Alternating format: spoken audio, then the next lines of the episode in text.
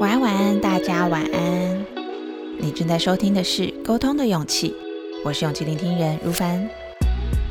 今天想和大家聊聊关于“我是为你好”的沟通冲突难题。在人我关系里，尤其是在家庭关系、亲密关系之中，因为双方都很在乎彼此，想为对方好，所以会提出一些意见啊，或者是为对方付出一些行动。只是这个意见和行动，如果和对方的想法不一样，各持己见的时候，就很容易产生冲突和火气。付出的一方可能会觉得委屈，想着我是为你好，诶，你怎么这么不领情？而另一方呢，可能会觉得，但是我不认为好啊，我也有我自己的想法啊。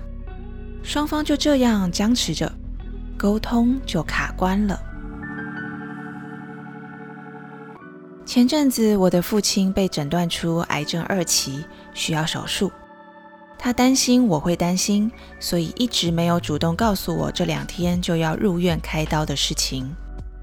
前几天我终于知道消息之后，就立马联系他，询问手术医院、手术时间，还有住院照护等等等的事情。而他呢，只神神秘秘的说，等他完成手术、退了麻醉、醒来之后，会再传讯息跟我说。啊，他有找一位朋友陪护啦，叫我不用担心哈。我觉得 这样的安排真的是太神秘了。我赶紧问他朋友是谁，请他先把这位朋友的联络方式给我，我可以主动先联系对方，方便追踪手术的进度，掌握病房的情况等等。这样一来，父亲手术完也只需要专心休养就好，不用再自己忙着联络来联络去这些事情。但是我的父亲很坚持，他坚持不给我那位陪护朋友的联络方式，只说他有把我的手机号码给那位朋友，有事情的话，那位朋友就会联络我，叫我不用担心。啊，我其实有点火大呢。我知道父亲他是为我好，他希望我不要因为他生病的事情而担心。或者是影响到工作，但是，但是我也有一份我是为他好的心意呀。我希望父亲能在手术后在病房安心休养，麻醉退了之后就是继续休息，不要再挂心还要联络谁，也不用硬是要花力气抬起虚弱的手，戴个眼镜，再拿个手机打字联络谁谁谁报平安这样。所以我主张，我要求他。先提供那位陪护的朋友的联系方式给我，但是他拒绝提供，他坚持不让我联系那位朋友。我就这样看着手机 LINE 的讯息，气扑扑，先已读不回，试着让自己冷静一下。这个老父亲的脾气我也是知道的，他习惯用自己的方式安排好一切。并且认为那就是对大家最好的方案，很难有讨论的空间。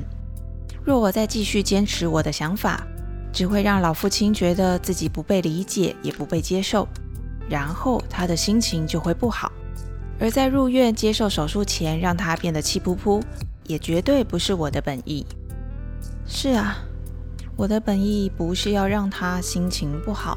我的本意是希望他在治疗期间不要有心理负担，那就也应该包含现在这场沟通，也不要让他觉得有负担，对吧？于是我在深呼吸一口气后，决定用另一种方式来表达这一份我是为他好的心意。我试着完整说明我的想法背后的理由。事先拿到这位朋友的联系方式，是希望让父亲手术后可以专心休息，不用再挂心联络我。我用文字诚实的表达我的在乎，然后让他做选择，而不是一味的要他配合我的想法行动。我告诉他，我的想法是这样，但一切安排还是以你觉得自在为主。手术前就别担忧太多。做出你觉得舒心的决定就好。我决定把选择权留给他，也尊重他的选择。因为让他觉得宽心又放心，才是这段沟通的初衷。所以，我不再坚持我的好意，我只希望他发自内心的感到自在、快乐。就这样，父亲还是没有提供那位陪护朋友的联络方式给我，但是他回传了一个猴子呵呵笑和一个小沙弥说“有你真好”的贴图给我。我则是在说了一些鼓励他、为他打气的话，解开了沟通僵局，让这段对话有一个正向的结尾。原来，原来，在人我关系里的冲突。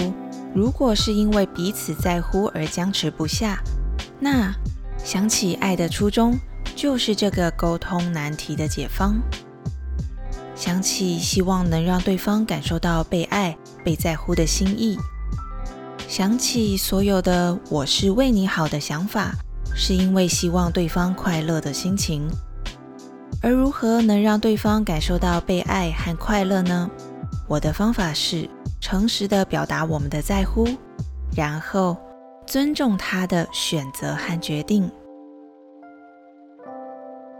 而正在收听节目的你，也曾经遇到过“我是为你好”的沟通难题吗？欢迎大家踊跃投稿留言，和我分享你的故事和心情。我是勇气聆听人如凡，让我们在空中陪伴彼此，累积勇气和信心，成为更喜欢的自己。祝福我的父亲手术顺利，也祝福我们面对未知，心中都有平安。我们下期节目见喽，拜拜。